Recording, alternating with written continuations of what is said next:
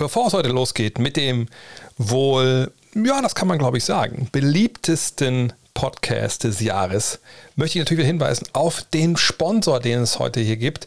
Und das ist Wilson. Ihr habt es mitbekommen, die NBA spielt ab dieser Saison wieder mit Wilson-Bällen. Das haben sie vor, vor langer, langer Zeit auch schon getan, auch über lange, lange, lange Jahre. Und jetzt zur 75. Saison ist Wilson zurück.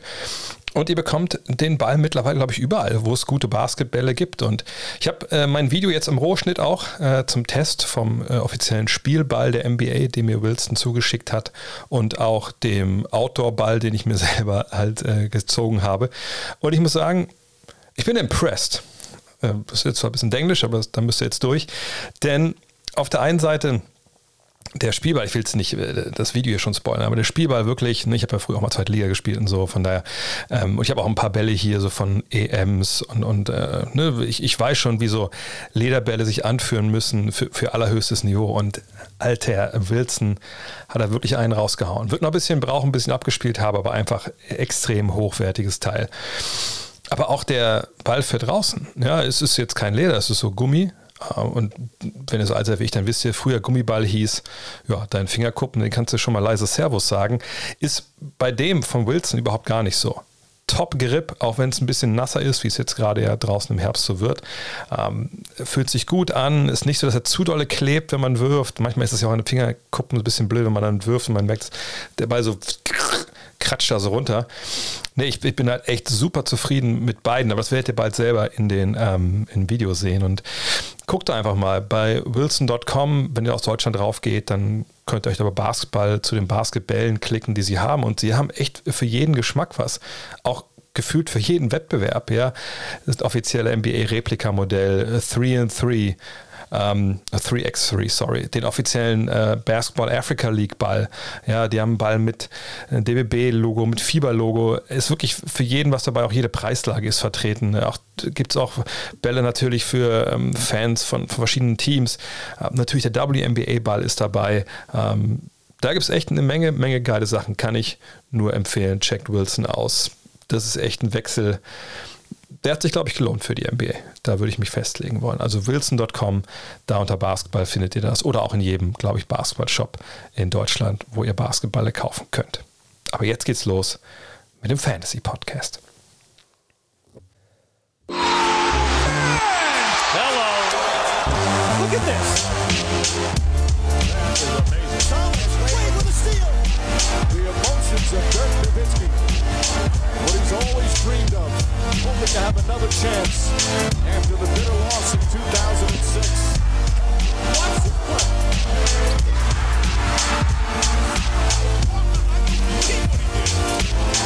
That is amazing. Hallo und willkommen zu Gut Next, dem deutschen Basketball-Podcast im Internet. Mein Name ist André Vogt. Und mein Name ist Martin Gräfe. Und die Älteren werden sich erinnern, wir saßen schon mal hier das war schon, glaube ich, schon zwei, dreimal, wenn ich mich ehrlich nicht richtig erinnere. Aber wir saßen letztes Jahr hier und haben einen Podcast aufgenommen, von dem jedes Jahr Basketball Deutschland denkt, ja, den brauche ich. Und dann relativ schon rausfindet, äh, nee, habe ich nicht so gebraucht. Die Rede ist natürlich vom Fantasy Podcast jedes Jahr.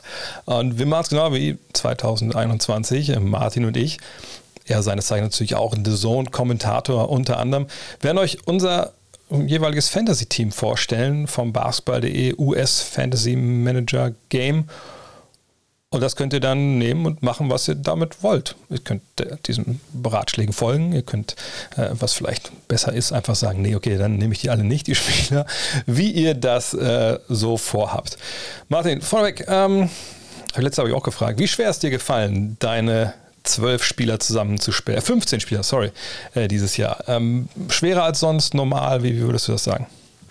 Ich bin etwas anders rangegangen, ein bisschen emotionsloser. Ich habe mir gedacht, okay, normalerweise rechne ich, versuche ich es alles nochmal so durchzurechnen. Wer gibt mir was?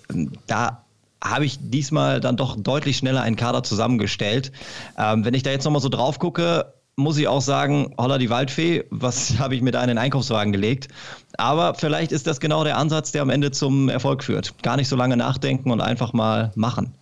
Das, ehrlich gesagt, das ist immer der Ansatz, den ich so fahre, äh, jedes Jahr, weil es, es, ist natürlich immer auch ein, ein gehöriges Glücksspiel, aber ich habe auch keinen Bock, mir irgendwelche Formeln vorher aufzumachen und einen Excel-Sheet äh, und dann durchzugehen. Klar lese ich ab und zu mal so, was bei ESPN im Fantasy-Bereich oder, oder sonst wo geschrieben wird, wer so Sleeper sind oder so. Aber am Ende des Tages, man kann ja verschiedene ähm, Fantasy Games da gar nicht miteinander vergleichen. Hier bei Basketball.de ist es natürlich ein Salary Cap Manager Spiel, heißt, ähm, jeder Spieler kann in jedem Team spielen, hat einen bestimmten Preis, den kostet er auch für jeden. Es gibt natürlich auch andere Spiele von ESPN zum Beispiel, diese ähm, auch Keeper-Ligen so, oder einfach Draft-Spiele, wo man einfach ein Spiel in einem Team sein kann. Da ist natürlich die Angehensweise eine ganz, ganz andere, weil die Spieler nichts kosten in dem Sinne. Aber wie gesagt, ich gucke eigentlich jedes Jahr so, ja, wo denke ich denn, wo Value ist, also ne, wo vielleicht in dem Fall ein Spieler zu billig ist, was ich erwarte, was er bringt. Und eigentlich suche ich immer nur noch Jungs, die so ein bisschen das überperformen, was sie vergangenes Jahr gemacht haben. Ist das eine Strategie, die mich letzten Jahr weit gebracht hat? Nee. Ich muss aber auch dazu sagen, dass ich auch dieses Jahr traditionell wieder mein äh, One-Day oder Day-One-Kader wird auch mein Last-Day-Kader sein, egal wer sich da ein Bein abreißt oder Covid bekommt während der Saison fehlt mir einfach die Zeit, da noch zu investieren, etc. pp. Und das ist ja nun mal auch sehr, sehr wichtig, weil man einfach auf Verletzungen und so reagieren muss. Aber das ist, ist bei mir einfach nicht drin. Wie ist es bei dir? Bist du jemand, der das ganze Jahr dann auch am Kader rumdoktert? Kommt tatsächlich auf das Format an. Also ich hatte gestern meinen ESPN Fantasy hm. äh, Draft in meiner Standardliga. Das ist jetzt, glaube ich, schon das siebte oder achte Jahr mit den Jungs. Wir sind eine 14er Liga. Das war gestern schon ein wilder Ritt. Ähm, da wurde sich ordentlich vorbereitet und da wird täglich reingeschaut. Bei so Salary-Sachen, von der auch angesprochen, wo es die Spieler dann auch ähm, in jedem Team häufiger dann mal gibt, ähm, da mache ich es eigentlich so, dass ich da vielleicht einmal im Monat mal reinschaue, falls mal einer verletzt ist oder irgendeiner mit dem Marktwert gerade durch die Decke geht. Das kommt dann mal hin und wieder vor, aber wie gesagt, alle vier, fünf Wochen mal. Ja, ich weiß noch, so früher, wir sind ja bei deiner Sporthochschule studiert, aber ich bin ja so alt, dass man zu Hause einen Rechner mit Internet, das war ja schon Luxus. Dann ist man immer ins Rechenzentrum meiner Spur gegangen und während andere Leute da unten im Keller äh, irgendwelche wichtigen Sachen im Internet recherchiert haben, habe ich hab mein Fantasy-Team aufgestellt. Aber die Tage, die, die, die sind lange vorbei. So, ne? Also das äh, ist nicht mehr so. Äh, ich kann auch echt nicht jeden Tag da mich da reindenken und äh, ist auch okay. Ne? Man muss auch nicht übertreiben, sage ich immer. Und äh, am besten, am meisten Spaß, finde ich, macht ja auch immer am Ende des Tages die Draft. Egal, ob es jetzt bei ESPN ist, mein Draft zum Beispiel Sonntagabend, ähm, wo ich auch versuche jetzt seit, was seit zehn Jahren zum ersten Mal in die Playoffs zu kommen, weil ich ein bisschen Pech hatte die letzten zehn Jahre und mein Fünfjahresplan auch nicht aufgegangen ist. Zweimal schon, glaube ich, jetzt mittlerweile. Aber kommen wir doch zu unseren Teams. Ähm, in welcher Position möchtest du anfangen, dass du mal vorstellst, wen du da gezogen hast und warum? Bei den Positionen habe ich auch schon das erste Fragezeichen bei mir. Ich habe nämlich tatsächlich sehr, sehr viele Guards. Ich hm. habe acht Guards, warum auch immer. Vielleicht nicht der cleverste Ansatz, wenn man bedenkt, dass bei diesem Format ähm, Turnover ins Gewicht, äh, dass sie ordentlich reinhauen und natürlich auch die ähm, Trefferquote aus dem Feld, die bei Guards ja generell nicht so gut ist. Weiß ich jetzt nicht, ob ich mir dann Riesengefallen mit Tour. Aber ja, also meinetwegen können wir gerne mit den Guards anfangen. Das ist die Hälfte meines Teams gefühlt. Dann stell doch direkt mal die Hälfte deines Teams vor. Ja, also ähm, es ist eine Mischung aus ähm, Wer ist das? Und ja, das ist kein Geheimtipp. Also ich fange mal, fang mal mit einem an, wo ich denke, der wird einen Sprung machen in dieser, in dieser Saison. Ähm, Nickel Alexander Walker von äh, den New Orleans Pelicans. Ähm, kostet 3,6 Mille und von dem erwarte ich mir einfach, der wird jetzt eventuell in der Starting 5 stehen, kriegt vielleicht seine 30 Minuten.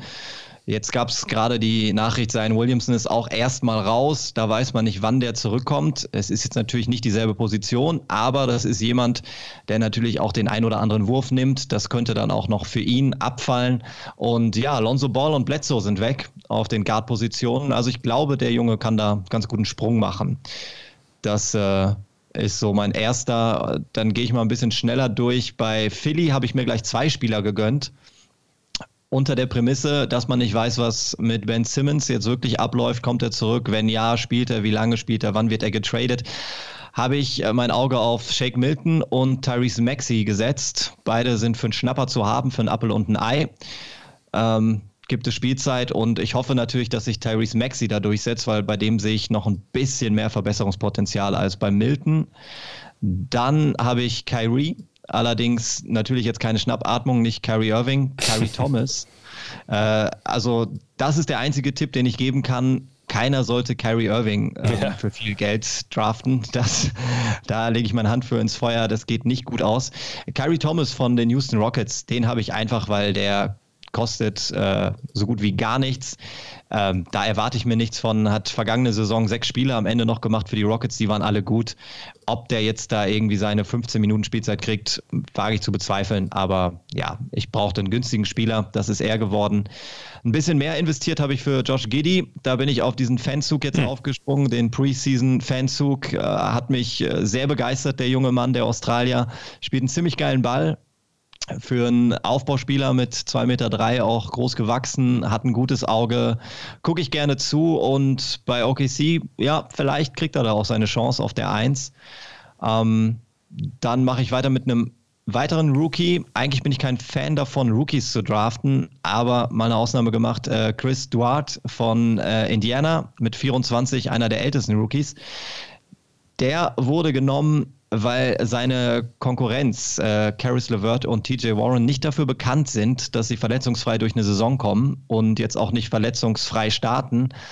Denke ich, da fällt ein bisschen was ab. Und meine eigentlichen Guards, auf die ich setze, sind zum einen ähm, Darius Garland von den Cavs. Finde ich, ist ein sehr konstanter Spieler, der noch ein bisschen Upside hat. Und ähm, dann Lamello Ball, jetzt auch äh, kein Geheimtipp. Ich glaube, der wird richtig Spaß machen diese Saison, wird noch mehr Minuten kriegen. Also die, die Zahlen, die er letztes Jahr aufgelegt hat, die waren schon richtig gut. Und da muss man aber noch muss man noch mitschauen. Da war noch äh, Terry Rozier und Graham beide am Start. Graham jetzt weg und er kommt nicht mehr von der Bank. Ich glaube, der wird durch die Decke gehen. Das ist tatsächlich Lamello auch mein teuerster Spieler, den ich habe. Das sind meine Guards. Mhm.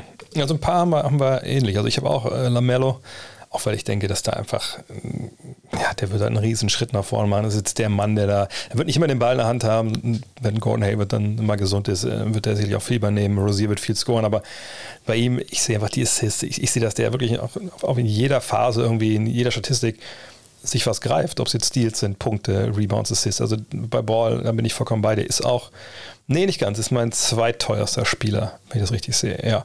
Aber den habe ich gleich. Ich habe GD gleich. Wer ist der teuerste? Kawhi Leonard? genau, ja.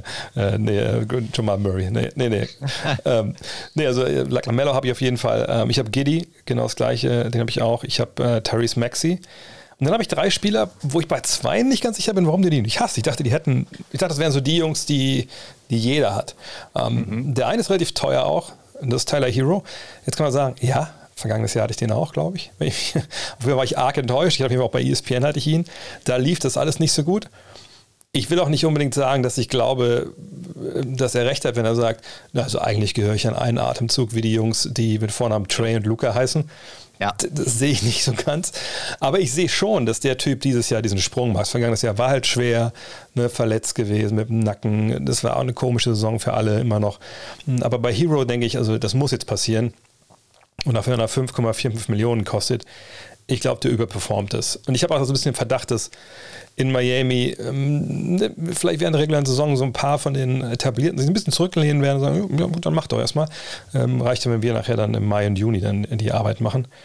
Und bei Hero ist aber so, da kann ich verstehen, wenn man den nicht nimmt, aber Jordan Poole ist ja nun wirklich jemand, der ja, äh, also ich will nicht sagen, der hat die Preseason durchgespielt, also im Sinne von, ne, mehr kann man der Preseason nicht leisten als der, aber ähm, den haben ja echt äh, viele, viele auf der Liste gehabt. Ne, ja. Das ist ein Breaker-Kandidat etc. Und ähm, natürlich kann man jetzt argumentieren, irgendwann kommt der Clay Thompson zurück. Eventuell kann der ja auch schon Dezember jetzt anfangen mit dem Teamtraining und so, aber vielleicht ist es zu spät für Clay Thompson. Vielleicht ist er auch etabliert, dass man dann zur Start und Clay kommt von der Bank. Und zumal, ne, mir geht es ja vor allem ums Hier und Jetzt.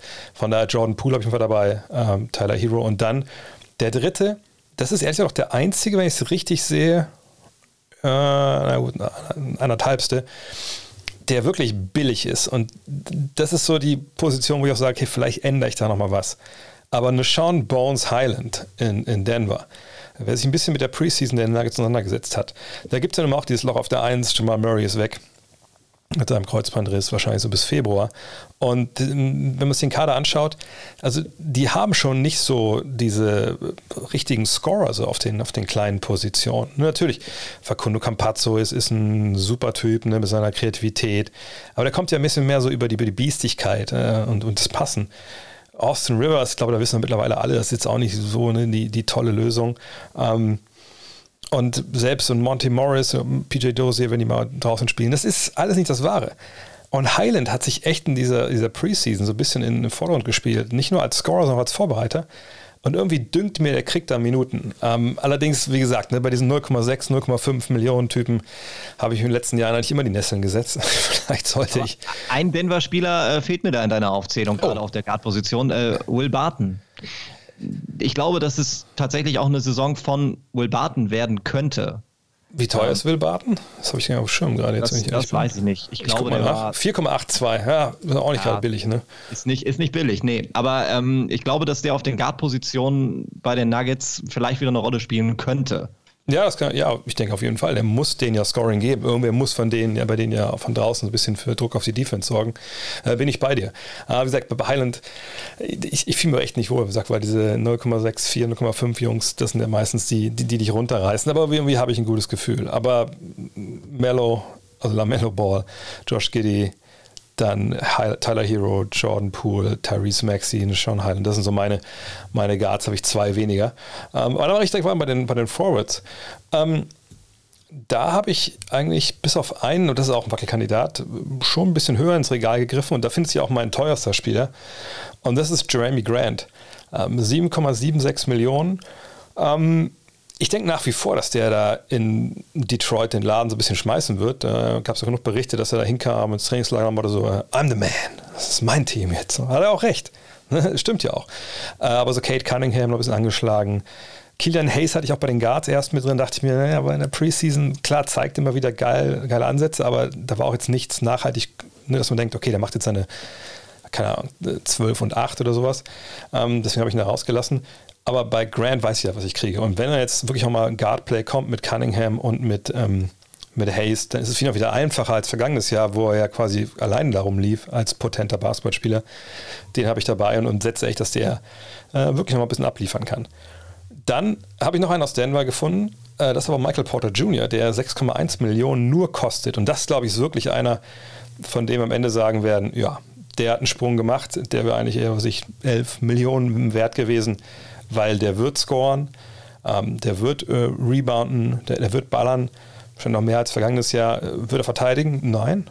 Aber das ist ja das Schöne, dass es darum nicht geht in Fantasy Basketball, zumindest nicht in dem Format hier. Gehe ich, geh ich nicht d'accord mit. Wie, wegen, wegen Steals und Blocks meinst du jetzt, oder? Ja, die sind mal zwei. Die sind manchmal gar nicht so schlecht. Ja, klar, manchmal aber, ist es wichtig. Das holt er durch die Punkte, die er vorne scored, holt er das, holt das wieder rein, ja. Ja, und vor allem, also ne, irgendwann wird er schon mal irgendwo aus Versehen irgendwo gegenlaufen, hat er einen Ball, kann er mitnehmen. So von daher, ne, das, das, da, da glaube ich, das holt er wirklich mit, mit seiner Offensive rein, alles. Du kennst die Tony Snell-Statistik, äh, die er damals in 28 Minuten geliefert hat. Null Punkte, null Rebounds, null Steals, null Turnover, überall. Also, das ist nicht immer gegeben, dass man irgendwo gegen Das stimmt, das stimmt. Aber Michael Porter Jr. traue ich das zu. So wie der rumirrt in der Verteidigung, läuft er bestimmt irgendwann mal gegen einen gegen und dann fällt der Ball auf den Boden. Dann habe ich, äh, und ich teile das vollkommen, deine Aversion gegen Rookies, auch wenn ich zwei jetzt auch bei den Guards dabei hatte. Aber ich finde, das ist ein Jahr der Rookies. Habe ich hier auch. Äh, auch zwei Rookies dabei. Und der erste ist aber Evan Mobley äh, von mhm. Cleveland, wo ich denke, ja, ich verstehe auch, die haben noch Love, die haben Jared Allen bezahlt, die haben Laurie Markan geholt und Mobley gedraftet. Also wie soll das eigentlich funktionieren mit der Spielzeit? Aber ich, ich glaube, die Personalie Love, da steht jetzt schon, glaube ich, ganz fett Trainingsgruppe 2 drüber der wird nicht viel, nicht, nicht viel aufs Feld kommen. Das wird irgendwann ein Buyout geben. Ähm, und dann passt schon wieder mit drei Mann. Außerdem haben sie es auch jetzt groß experimentiert mit Allen, Mobley und Markan. Das liegt dann sogar offensiv, so was die Zahlen angeht, ganz gut. Ob das ein nachhaltiges Prinzip ist, ein NBA-Spiel zu gewinnen, das lasse ich mal dahingestellt sein. Aber Mobley ist einfach zu gut. Der hat so, der kann eigentlich, der kann auch in jeder Kategorie dir halt äh, ne, Punkte geben, also Fantasy-Punkte geben. Und für 5 Millionen finde ich das eigentlich, eigentlich vollkommen okay, das Risiko da einzugehen, weil er wird viel spielen. Die werden ihn einsetzen. Und ähm, dahinter befinden sich zwei Mann, die Veteranen sind, die so ein bisschen das Ganze zusammenhalten sollen auch. Und von dem einen verspreche ich mir echt super, super viel. Und das ist Kyle Kuzma in Washington. Weil auch da, ich, ich glaube nicht, wenn er sagt, naja gut, alle anderen, die weggegangen sind hier äh, durch den Anthony Davis Trade, die haben, legen jetzt alle 20 Punkte auf und sind All-Stars. Das kann ich auch. Äh, da müssen wir mal abwarten, will ich nicht unterschreiben. Aber ich glaube, dass der wirklich in Washington eine gute Rolle spielen kann. Ne, der wird viel aufs Feld kommen, weil er echt ein ein guter Verteidiger ist. Ne, er kann auf 3 und 4 äh, da äh, beitragen. Ähm, von daher, ich, ich würde mich schon arg wundern, wenn er nicht mindestens 15 und 6 oder sowas auflegt und dann dir auch noch ein paar Assists und Steals und so gibt und dann eine Dreier halt trifft. Von daher, Kusma ist für mich wirklich der Typ, wo ich sage, genau wie bei Jordan Poole, den muss man echt dabei haben. Und der andere Veteran, den ich habe, ist Aaron Gordon. Und Aaron Gordon, es gibt jedes Jahr so Spieler, die slippen irgendwie so ein bisschen durch den Algorithmus, den die da anwenden bei Basketball, um die Gehälter auszurechnen. 3,78 Millionen. Ähm, ich meine, klar, vergangenes Jahr, der wurde getradet, so, dann musste er erstmal zurechtkommen, natürlich in Denver. Dann war er auch da natürlich nicht die erste oder zweite Option, wie vielleicht noch in Orlando, weil Murray da war und Jokic. Aber also ich müsste mich schon sehr täuschen, wenn der jetzt nicht ja, Double Figures auflegt, sich 13, 14, 15 Punkte, wenn er seine Rebounds holt. Der wird viel spielen, weil er der beste Verteidiger ist auf den so 3er, 4er Positionen.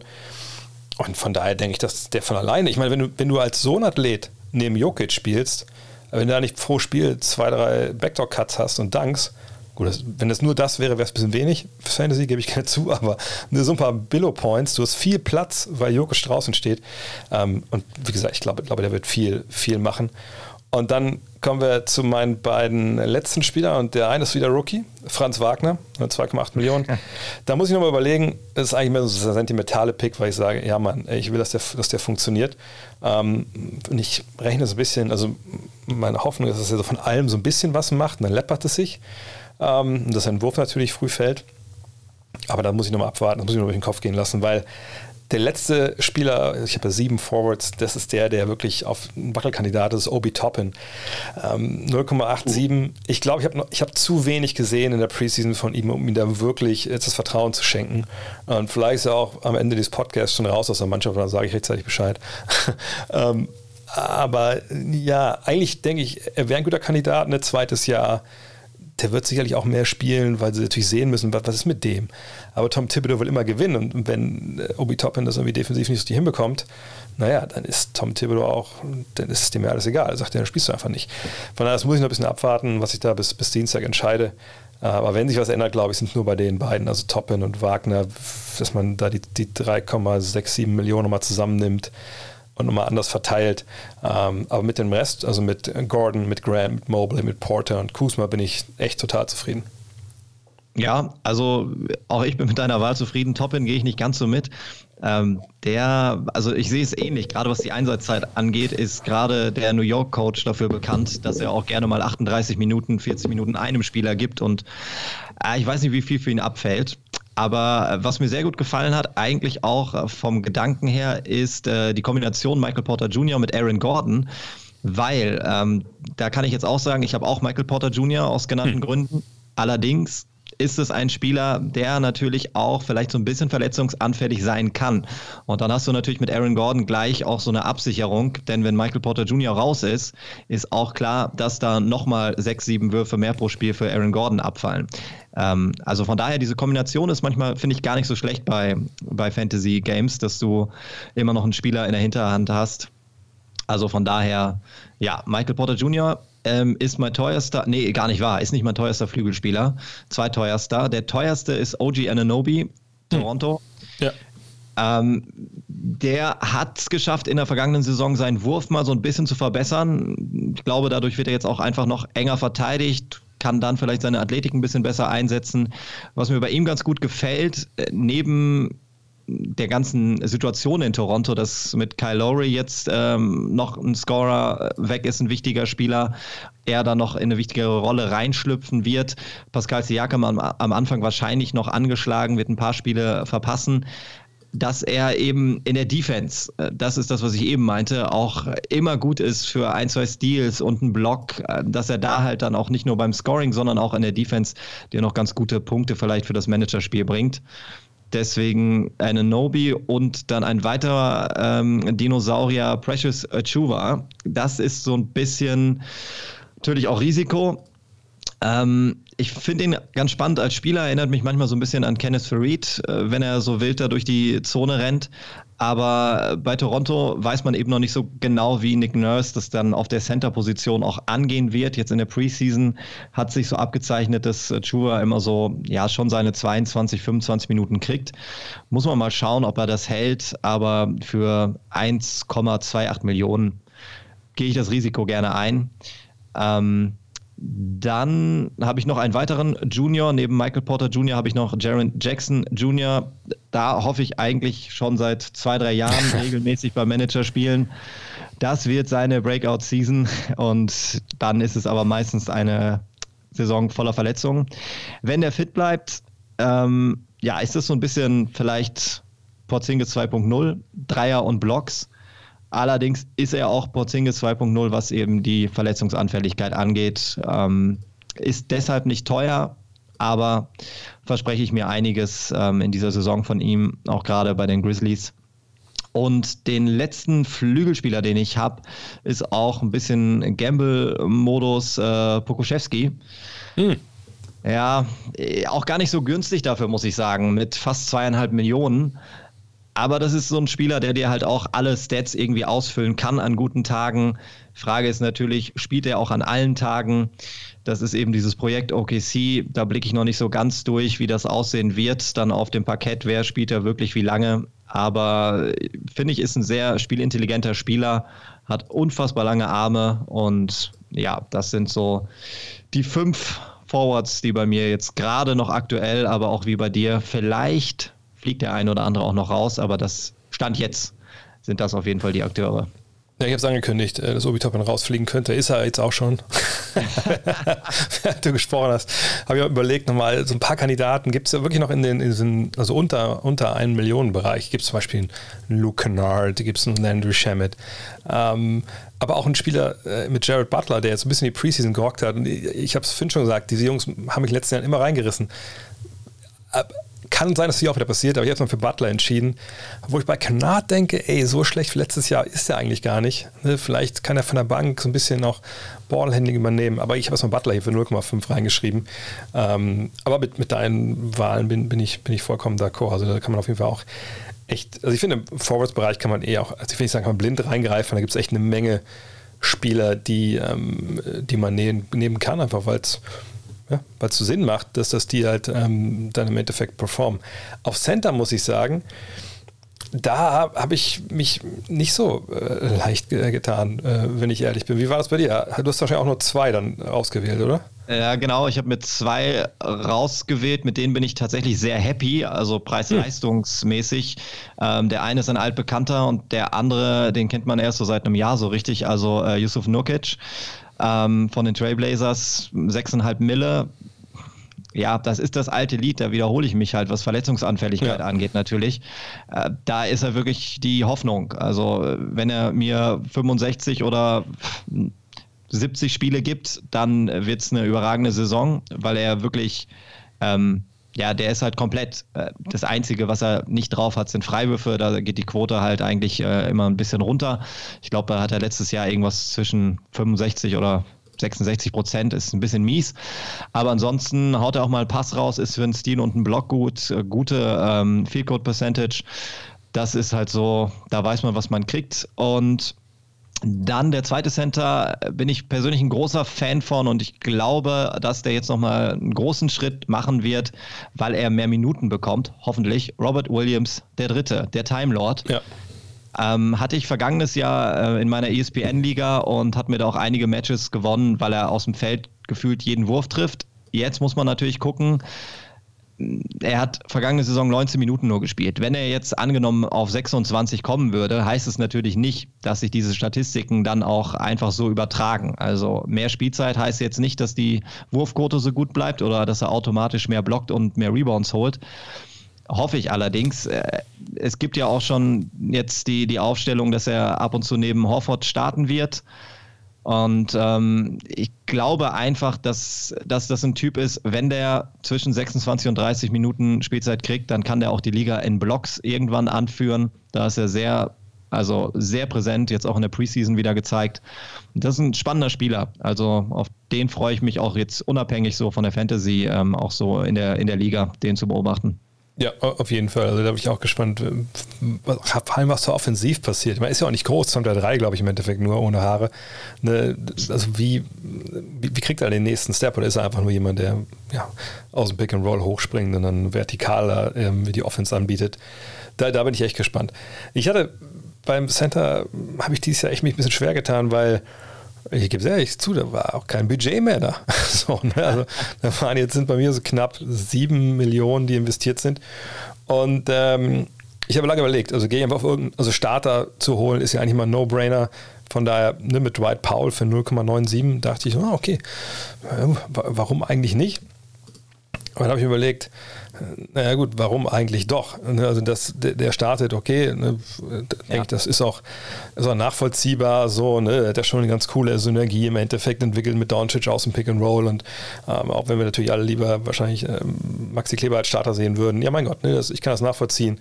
Und wenn er daran anknüpfen kann, was er vor seiner Verletzung hatte, in der, also von 1920, so, dass er dir 10 Punkte, 6 Rebound, anderthalb Assists gibt, mit, mit einer guten Wurfquote um die 60 Prozent, ähm, ja, dann ist das wahrscheinlich vollkommen okay für, für, für 0,9.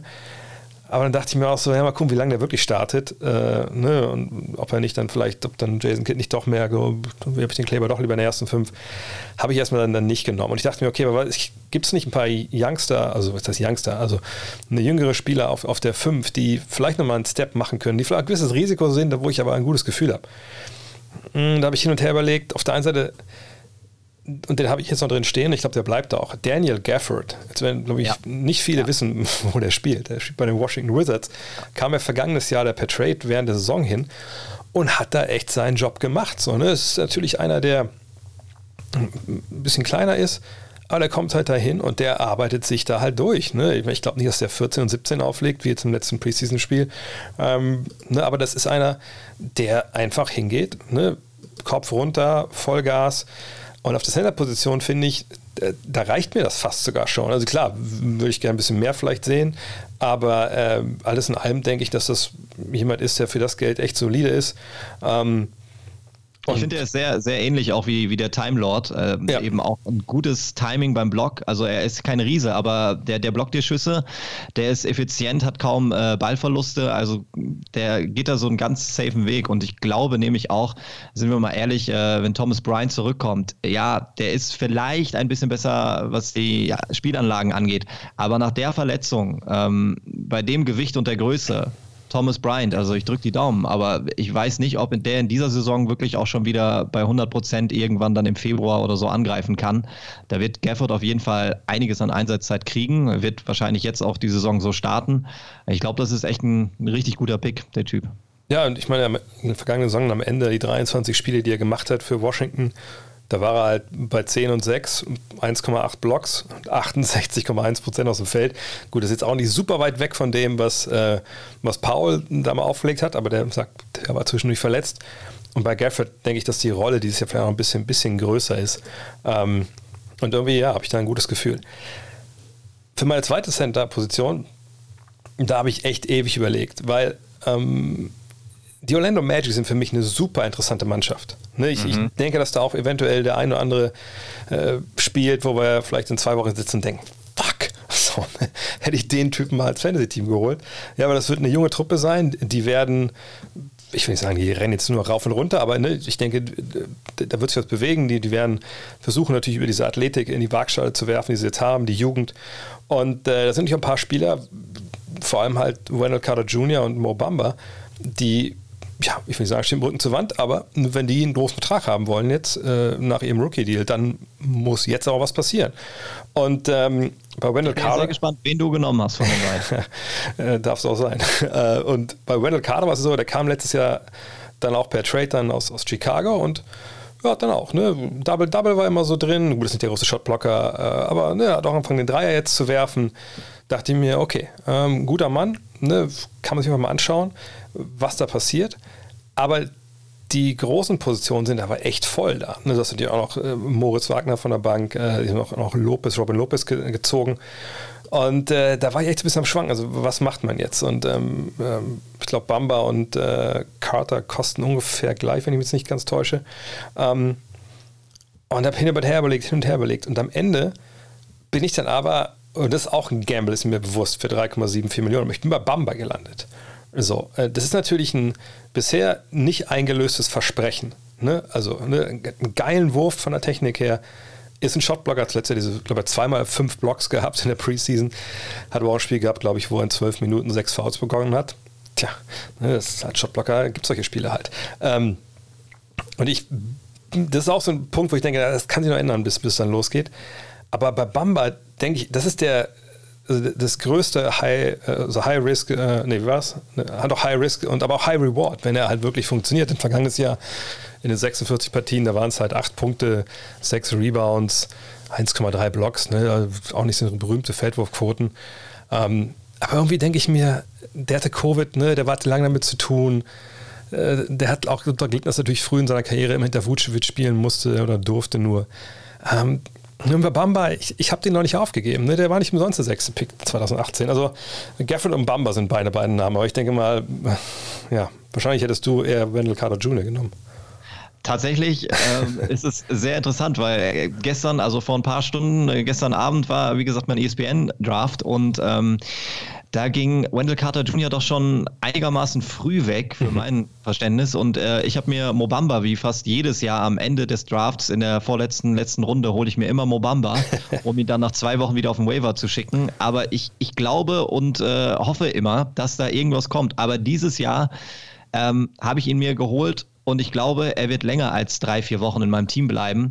Ähm, aus genau den Punkten, die du auch genannt hast. Jetzt ohne Vucevic. Und äh, er hat jetzt in der Preseason echt gut gespielt, hatte aber auch schon in der vergangenen Saison so die, die letzten Wochen, da waren richtig taffe Spiele bei. Da hat er teilweise so 20 und 15 aufgelegt. Und ja, Blocks brauchen wir, glaube ich, nicht drüber reden, wenn er Spielzeit kriegt und in dieser Saison ähm, da einigermaßen reinkommt dann gibt er dir pro Spiel zwei, zweieinhalb Blocks, keine Frage. Ähm, deswegen, also Mobamba, da habe ich auch noch große, große Hoffnung. Und ähm, ja, also, Gafford finde ich auch ein guter Pick. Also haben wir beide äh, uns zusammen halt so einen kleinen Beach Cabin gemietet auf, auf Bamba Island.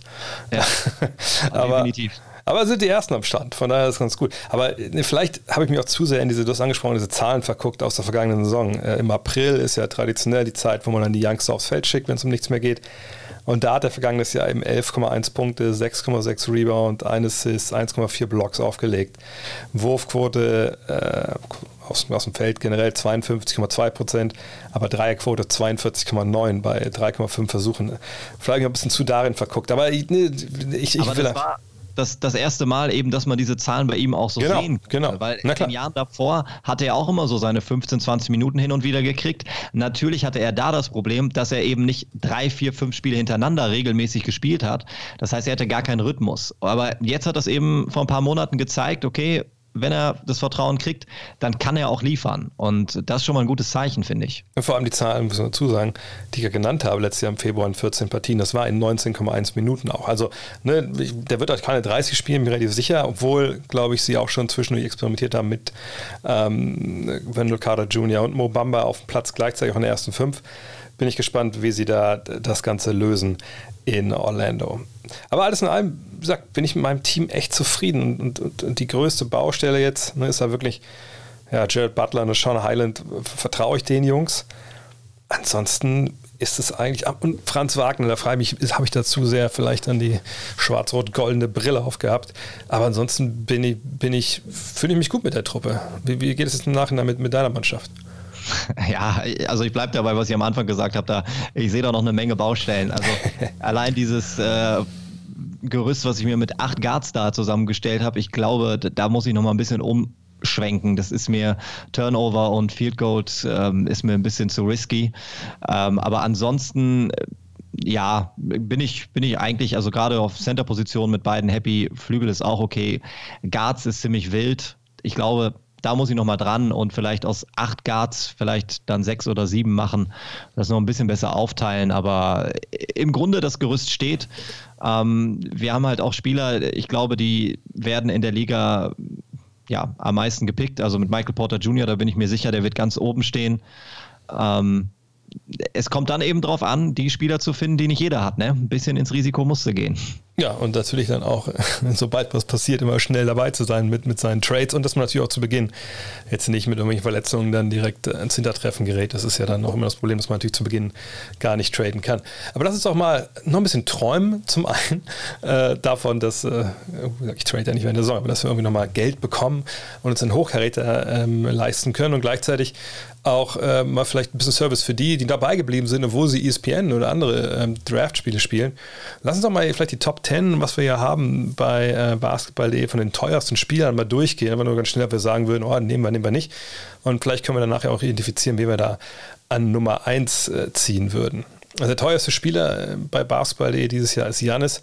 Ja gut, 15 Millionen, das ist natürlich auch eine Menge Holz, aber der ist natürlich jeden Cent wahrscheinlich wert.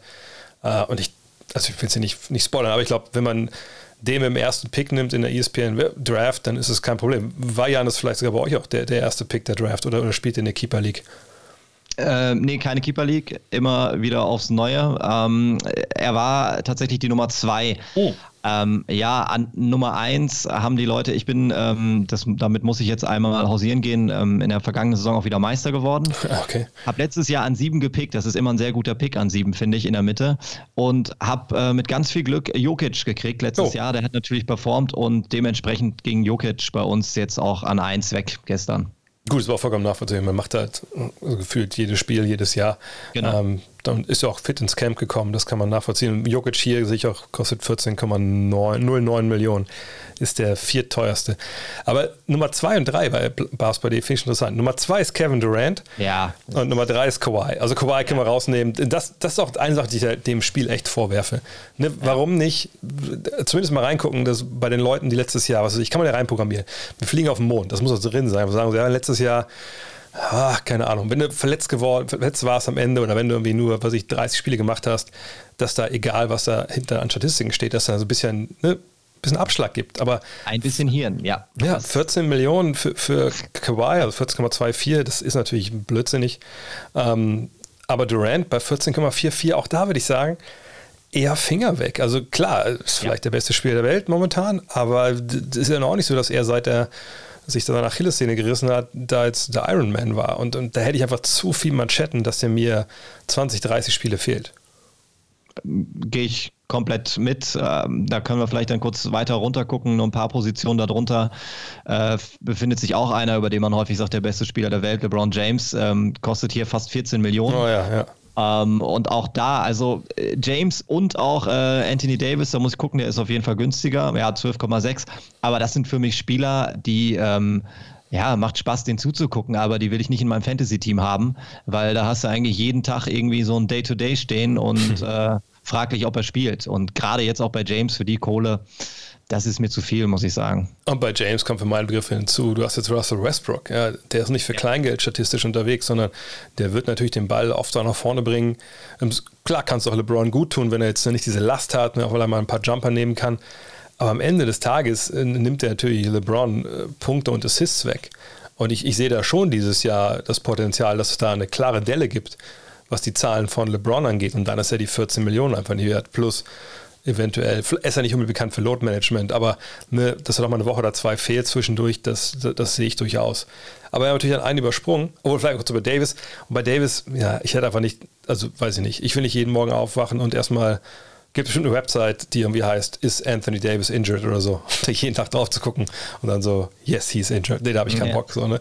Aber Luca äh, Doncic mit ja. 14,05, da muss ich sagen, vielleicht sogar, wenn man es vergleicht jetzt mit, dass man für Janis eine knappe Million mehr bezahlen muss und, und für Durant war 40, 400.000 mehr, 400, ich kann nicht rechnen, egal, jedenfalls mehr, äh, da würde ich sagen, ja, äh, Jokic äh, oder Doncic für das Geld, 14 knapp, also 14,09, 14,05, finde ich so, was diese Top 5 da angeht, echt preiswert, finde ich. Also ja, ich bin nicht so Team Luca Fantasy-mäßig. Oh. Also ähm, League Pass und alles, gib mir Luca Fantasy, ist er für mich manchmal ein bisschen overrated, weil ich finde, er ist kein Fantasy-Spieler. Wenn du ähm, in den Kategorien äh, mit Field Goal Percentage ist okay, aber Freiwürfe haut er dich runter und äh, Turnover ähm, der stinkt da nicht so, so gut an gegen jetzt so ein, so ein Curry oder auch ein Damian Lillard. Die sind da deutlich konstanter. Also das liest sich von den Zahlen dann immer sehr beeindruckend, aber dafür hat er so, so ein paar, also die ziehen einen runter. Und deswegen ist für mich ein bisschen Luca Fantasy-mäßig, ja, overrated. Ja, ich, ich bin gespannt. Ich vielleicht bin ich noch ein bisschen zu sehr geblendet von dem, was er vergangenes Jahr in der, in der Postseason mit dem Dreier gemacht hat. Aber ich, ich, ich habe irgendwie den Verdacht, dass es gerade in der Dreierlinie für ihn äh, jetzt vorwärts gehen kann. Äh, vergangene Saison hatten wir ja auch so ein paar Monate, da hat er ja fast 44 Prozent getroffen. Gut, ein paar Monate, wo er bei 31 von 33 war, aber ähm, ich, ich habe das Gefühl, dass, dass das besser wird, einfach weil er, weil er älter wird, weil er vielleicht mal ein, zwei schwierige Dinger nicht nehmen muss, eventuell. Aber ich gebe dir recht, das sind natürlich Kategorien, ähm, kommt sich auf das Spiel an. Ne? Was spielt ihr für ein Spiel? Ist es in Kategorien gewertet? Ist es, ist es um Fantasy Points? Ne? Ähm, aber da gebe ich dir recht, da kann man sicherlich wahrscheinlich Jokic im Endeffekt dann den Vorzug geben. Dame Lillard, 13,25 Millionen. Ähm, vielleicht sogar ein bisschen underrated, würde ich sagen. Ja, wie gerade gesagt, also ich bin, äh, was das angeht, auf der Guard-Position würde ich definitiv Lillard oder Curry ähm, vor Luka Doncic picken oder auch kaufen. Und dann haben wir Westbrook hier. Ja gut, ich meine, er gibt, hat uns ja letzten Jahre diese Triple-Double gegeben, aber 13,12 bei den Lakers, wo sich doch ein bisschen verteilen wird. Wir haben jetzt ja auch das, alle wahrscheinlich das Video gesehen von Kamala Anthony, ne, der will auch mal rebounden zwischendurch. vielleicht gibt es auch Konflikte ja. von ihm mit Westbrook, ne, vielleicht die ja, kennen sich ja. Ähm, denke ich auch, dass ich da die Finger von lassen würde. Vor allem, wenn ich dann sehe, dass Steph Curry 12,7 kostet. Also würde ich mich zwischen den beiden, sagt trotz der Geschichte, die, die Westbrook hat, würde ich mich wahrscheinlich schon eher für, für Steph Curry entscheiden. Aber wie kann ein Westbrook teurer sein als Curry und auch James Harden? Also geht fantasymäßig auch überhaupt nicht in meinen Kopf rein. Ich denke mal, das hat der Algorithmus einfach nur letztlich auf die Zahlen geguckt und gesehen, das Harden halt äh, gefehlt hat und, und, keine Ahnung. Also ich würde auch, also ich ne, sag Davis ist mir ein viel zu großes Risiko. Ähm, Westbrook, da muss man rechnen, dass die Zahlen runtergehen. Ähm, wahrscheinlich wird das einfach bei der, bei der Erhebung nicht, nicht mit einberechnet. Ähm, Butler finde ich auch krass mit 12,5 Millionen, ähm, weil man da ja auch davon ausgehen muss, dass da punktemäßig eher einen Rückschritt gibt. Ähm, und er ist natürlich ein, ein, wahnsinnig wichtiger Spieler für den Teamerfolg und alles. Ist vielleicht in der Hinsicht sogar ja. ein bisschen underrated. Aber 12,5 würde ich für ihn jetzt auch nicht bezahlen wollen, wenn ich ehrlich bin. Auf keinen Fall. Also, das sind, der bringt dir, der bringt dir Sachen, die du ähm, mit Zahlen nicht erfassen kannst. Ne? Ja. Also gerade auf dem Feld ist der so enorm wichtig. Nur ähm, es gibt eben keine Kategorie, die irgendwie, ähm, keine Ahnung, Motivations äh, äh, Motivationsreden oder so aufgeführt sind. Von daher Jimmy Butler für das Geld würde ich definitiv meine Finger von lassen. Ich glaube, das also Einzige, was teurer ist als, als Jimmy Butler hier in dem Spiel, ist Jimmy Butlers Kaffee in der Bubble gewesen. Das stimmt natürlich. und da gab es auch noch unterschiedliche Preise. Das stimmt, das stimmt. Der kleine ähm, und der große. Ja. Äh, und der große Joel Embiid, 12,14, auch da würde ich sagen, nee, Mann. Ich meine, wie gesagt, wir reden ja immer so nach dem Motto, als würden wir das Team nicht mehr ändern können während der Saison. Aber MB zu holen und dann, ne, dann verpasst er seine 10, 20 Spiele wieder. Das wäre mir einfach zu risky. Da hätte ich einfach, einfach da, da könnte ich nicht ruhig schlafen. Ähm, ja, ich, ich muss da jetzt ganz positiv äh, über Joel ja, Es ist bei dir im Fantasy-Team, du hast im äh, ja, Team. Ich, ich habe gestern an 12 picken müssen und äh, ja, an 12 war es irgendwie. Okay, das ist okay. Ja, okay, aber es ist natürlich trotzdem so ein bisschen Bauchschmerzen hat man schon bei Joel Embiid und ich bin mir jetzt auch schon sicher, dass er auf keinen Fall die 70er-Marke knacken wird. Aber ja, das ist halt so das gewisse Risiko, was man bei ihm eingeht. Ne? Ähm, aber wenn, wenn man so ein bisschen weiter runter guckt, äh, ist für mich dann noch so ein Center, wo ich sagen würde, der hat Fantasy-mäßig auf jeden Fall so Top 5 Upside, vielleicht sogar Top 4. Äh, Carl Anthony Towns. Ja, ja. Hat er keinen sexy Namen und spielt bei keinem sexy Team, aber wenn der Kollege fit ist, der bringt alles mit für hier für 11.59 könnte man machen. Ja, also wenn ich die Wahl zwischen dem Beat und ihm, würde ich mich klar für, für Anthony Towns entscheiden, weil ich denke, nach dem solchen Jahr, was er hatte, im wahrsten Sinne des Wortes, in der Tragik der Familie, wo ja mehrere Familienmitglieder an Covid gestorben sind. Also der wird wirklich, der wird auch eine Mission sein dieses Jahr.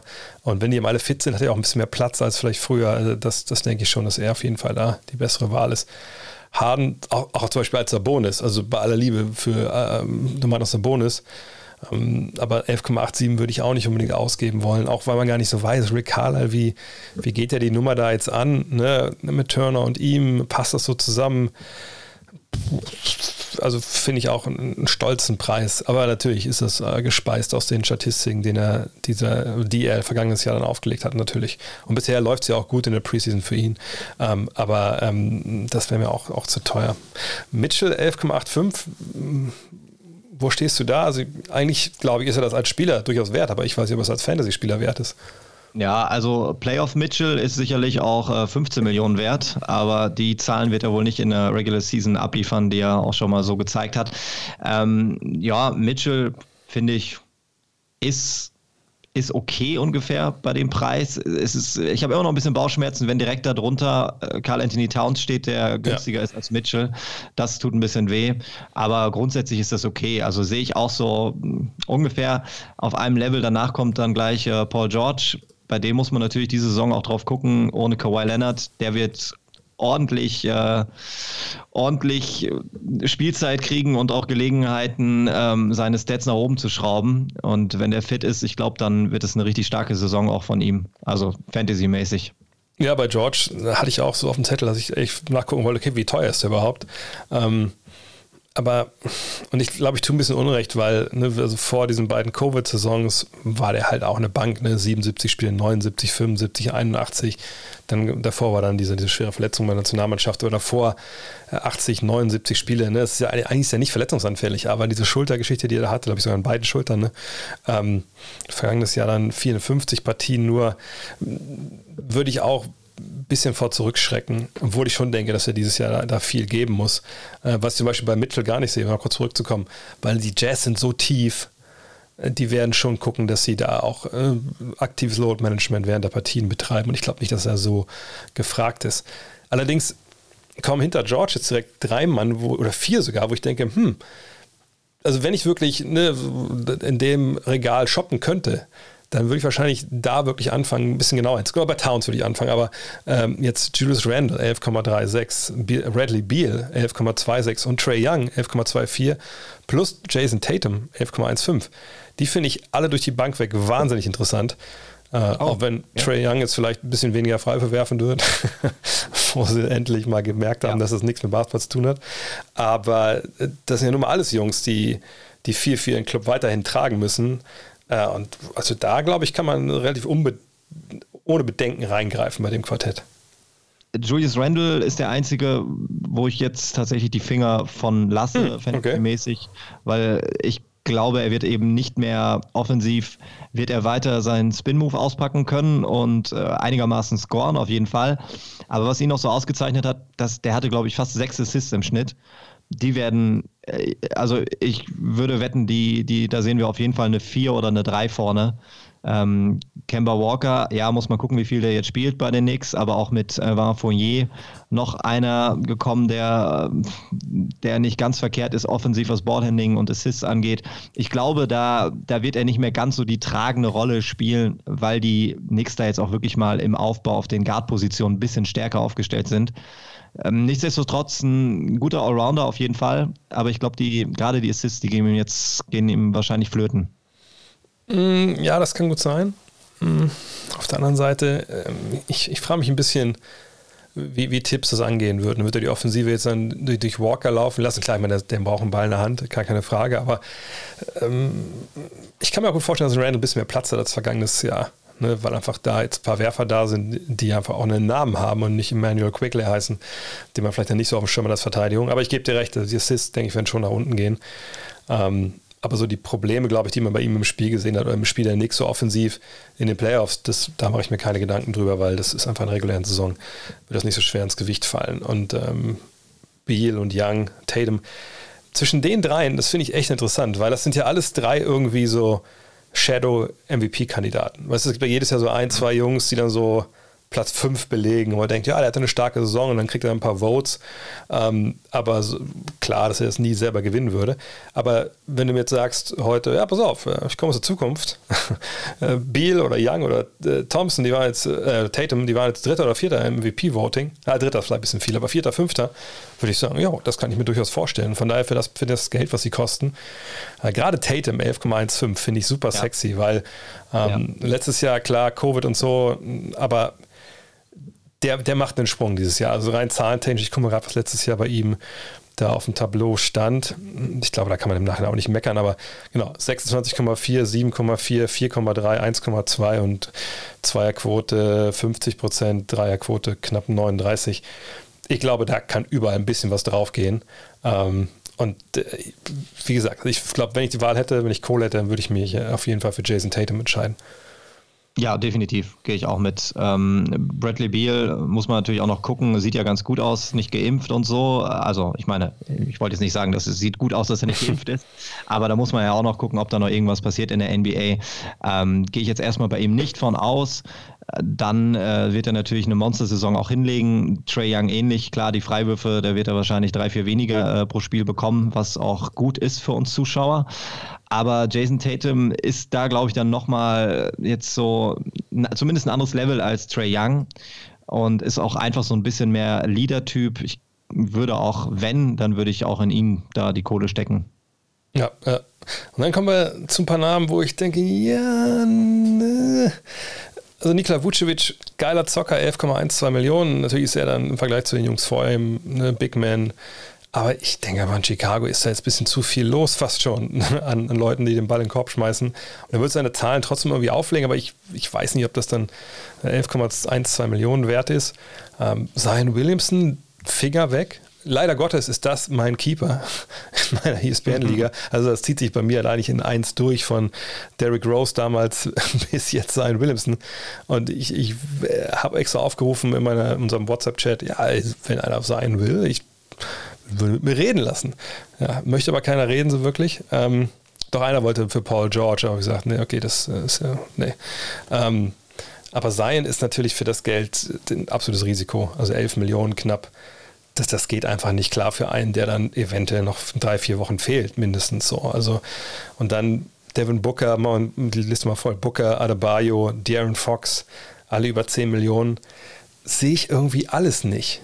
Ähm, Ne, vielleicht habe ich auch die falsche Vorstellung, was jetzt so die Formel am Ende für Punkte für die rausspuckt. Aber ähm, eine Booker lange Saison gehabt mit Finals, dann Olympia gespielt. Ähm, Adebayo ist eh ne, mit so vielen Scorern, weiß ich nicht, wie viel er wirklich dann da an Zahlen auflegt. Und Fox, unstete Situation, vielleicht wird er sogar noch getradet irgendwie. Also von daher, von denen würde ich allen die Finger lassen. Devin Booker ist für mich so ein kleines Phänomen tatsächlich, weil die Zahlen, wenn man sich die so einfach mal ganz schnell äh, nur anguckt, dann denkt man, wow, sexy, das ist nicht schlecht, was der abliefert. Aber am Ende des Tages, äh, fantasymäßig, rutscht der immer ziemlich weit runter. Ich habe immer noch nicht so richtig rausgefiltert, woran das liegt. Ich habe die Vermutung, dass er einer von diesen Top 30 Spielern ist, ähm, der halt einfach dir keine Defensiv-Stats bringt. Also der kommt im Schnitt nicht mal auf den Stil. Block macht er vielleicht einen im Monat. Und ich glaube, das ist genau die Stärke von Adebayo, der eben dann nicht so über das Scoring kommt, sondern der halt so ein Allround-Game hat. Ähm, also bei Booker finde ich es ziemlich faszinierend. Booker hat halt echt den deutlich größeren Namen als Adebayo, aber ich würde jedes Mal ähm, den Center nehmen. Also jedes Mal Adebayo vor Booker. Ja, also wenn zwischen denen mal entscheiden müsste, auf jeden Fall. Ähm, aber ich finde doch, dass danach, vielleicht, vielleicht man langsam mal zum Ende kommen hier, weil wir gehen da fast die ganze Liste durch, aber äh, danach kommen noch ein paar Namen. Also DeMar Rose und Tobias Harris, beide in 10 Millionen. Ja, ich glaube, müssen mir zustimmen. Das ist ein bisschen ambitioniert, kann vielleicht sogar funktionieren, aber würde ich äh, das Risiko nicht eingehen. Ähm, dann dahinter kommen Drew Holiday 9,87, Zach Levine 9,87, äh, Chris Middleton 9,78, Rudy Gobert 9,74, genau wie Chris Paul. Lassen wir bis, bis Kyrie Irving kommen, 9,6. Auch, auch, da würde ich mich schwer tun. Also bei Kyrie Irving sowieso, der, der ist raus. Ähm, Paul, ich, ich denke einfach, das ist einfach auch zu unsicher in dem Alter. Gobert ist eine Bank eigentlich. Von daher würde ich fast sogar sagen, okay, aber ist es, ist es das wert, was er bringt? Aber Middleton und Holiday weiß ich jetzt auch nicht. Levine, denke ich, wird auch ein bisschen weniger machen, vielleicht effizienter werden, aber äh, das ist so die, die, diese Range, wo ich denke, nee, also da lieber vielleicht ein Spieler, der, wo ich denke, der macht den Sprung, der vielleicht 6, 7 Millionen kostet, ähm, anstatt da jetzt zu investieren. Ja, tatsächlich ist so Tobias Harris und Chris Middleton, finde ich, sind enorm langweilige Fantasy-Spieler. Das Problem ist nur, die liefern halt, ne? Du weißt halt genau, was du kriegst bei denen. Also ich, keine Ahnung, du gehst kein Risiko ein. Also das ist, das, die sind halt jeweils eine Bank. Aber das ist vielleicht sogar das, was mich ein bisschen abschreckt, dass wenn ich so einen Spieler habe, weiß ich, bei denen geht es nicht mehr nach oben. Gut, ja. es geht im Umkehrschluss auch nicht nach unten, aber ich kriege auch nicht mehr. Er bricht nicht mehr nach oben aus. Und dafür ist mir dann 10 Mille für Tobias Harris deutlich zu viel, muss ich einfach sagen. Wenn ich halt so auf dem Board gucke, was da was da an so jungen Namen, also ich rutsche jetzt noch mal ein bisschen weiter runter, aber da läuft ein Jalen Brown für, für 9 ja, Millionen rum. Das ist auf jeden Fall einer. Für 9 Mille dann äh, sage ich, okay, das sind aber Spieler, die können ihre Statistiken oder werden ihre Statistiken auch noch ein bisschen verbessern. Also warum dann in Tobias Harris? So. Ja, oder John Morant. Ich meine, da gibt es wirklich noch ein paar Namen, die, die wirklich da, wo es mehr Sinn macht, weil man will ja auch genau die Spieler erwischen, so im zweiten, dritten Profi, ja, wo sie eben diesen einen statistischen Sprung machen in ihre Prime rein. Das ist natürlich perfekt, wenn sie da erwischt. Von daher, ja, es gibt natürlich eine Menge Möglichkeiten, das wisst ihr alle da draußen. Sicherlich haben wir heute nicht alles abdecken können. Und wir haben uns natürlich auch an einer Stelle um Kopf und Kragen geredet, aber deswegen auch der Disclaimer immer zum Hinweis, hier noch am Ende auch nochmal. Hört euch das alles an, was wir erzählt haben heute. Zieht eure eigenen Schlüsse. Genau anders. Und macht es genau anders. Obwohl, ein paar eher eine Regeln können wir nochmal festhalten. Also, ne, wenn es geht, nehmt euch Starter. Ne, wer nicht spielt, kann auch nichts auflegen. Das äh, hat der alte Naismith schon gesagt. Ähm, dann Leute, die eben auch spielen, die nicht verletzt sind, so da immer gucken. Und vielleicht auch so ein bisschen schauen, was die letzten zwei der Jahre war. Haben in den letzten zwei Jahren einen Spieler, wenn ihr wisst, was da kommt, ja, und, und der, der ist so vom, vom Preisrange her, das passt so zusammen, der ist nicht überteuert, dann nehmt den, weil aller Wahrscheinlichkeit nach wird er das dieses Jahr auch wieder bringen, wenn die Rahmenbedingungen stimmen. So, und ansonsten, ja, einfach geile Typen nehmen, wie wir mit Josh Giddy und du auch mit Pokoschewski, dann lohnt es sich auch zuzugucken im doppelten Sinne. Ähm, ja, und dann einfach schauen, dass ihr während der Saison sagt, ich mach's nicht äh, und du ja auch nur begrenzt, aber dann halt immer schnell reagieren. Wenn irgendwo sich jemand verletzt und man weiß, oh, der Backup spielt jetzt mehr, schnell zuschlagen, den holen weil dann ist er noch billig, dann steigt er im Preis und so kann man sich während der Saison ein bisschen nach oben arbeiten mit der Kohle oder sogar sehr und dann vielleicht auch einer der, der Stars holen, wenn man nicht eh schon im Kader einen Star hat, weil man dann mit fünf Leuten unter 0,5 Millionen oder unter eine Million Dollar aufläuft. Ja, dann machen wir das auch. Bleibt noch was vergessen. Ach so, wenn ihr kommen wollt, ich weiß nicht, bist du schon in der, in der Division irgendwo unterwegs? Martin, oder, oder hast du noch Kapazitäten? Dann komm noch zu uns in die Division. Die, da bin ich tatsächlich schon äh, eingetreten. Alles, aber ist schon, ja, super. Wie heißt deine, deine Truppe? Äh, Harlem Gravetrotters. Harlem, Gra ah, Harlem Gravetrotters, ja. Ich sollte mir auch mal vielleicht einen besseren Namen ausdenken als ähm, Westhagen Warriors, aber ich komme nur aus dem Problemstadtteil Westhagen und also Westhagen. ohne Warrior kann, kann man, da, kann man da nicht weit. Westhagen. Sehr gut, sehr gut. Äh, wann kommentieren wir mal zusammen? Ich, ich da, irgendwann machen wir es auf jeden Fall, aber ich weiß nicht ja, wann. Ich glaube sogar sehr bald. Ich glaube sogar nächste Woche sind wir dran. Wenn ich in meinen kleinen Kalender schaue, dann stehst du bei mir am 24. Das ist in elf Tagen. Machen wir ah. Charlotte gegen Brooklyn zusammen. Genau, weil das war nämlich das Spiel, was ich vergessen habe, glaube ich, einzutragen in meiner Liste, die ich gepostet habe, wann ich Spiel kommentiere, weil ich mache Samstag die Konferenz NBA 360 und dann machen wir Sonntag genau um 22 Uhr Hornets gegen Nets. Das wird fett. Absolute Primetime. Das wird geil und äh, wer weiß, vielleicht mit mit Lamella Ball und Kyrie Irving. Ne, ich glaube, letzteren, ja, okay, letzteren werden wir wahrscheinlich eher dass das nicht, nicht sehen. Egal, wird auch so geil. Äh, wir haben beide Lamella Ball im Team. Ja, doch, ne? Von das daher richtig. können wir uns das ja on air noch über unseren Fantasy-Star unterhalten. Martin, dann danke ich dir schön für deine Zeit. Und ja, dann äh, sprechen wir spätestens äh, in acht Tagen, neun Tagen wieder. Und ähm, bis dahin. Bis dann. Ciao, ciao. Hello. Look at this.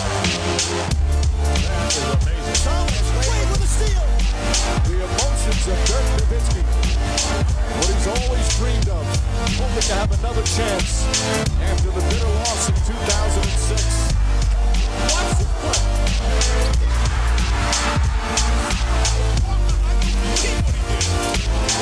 That is amazing.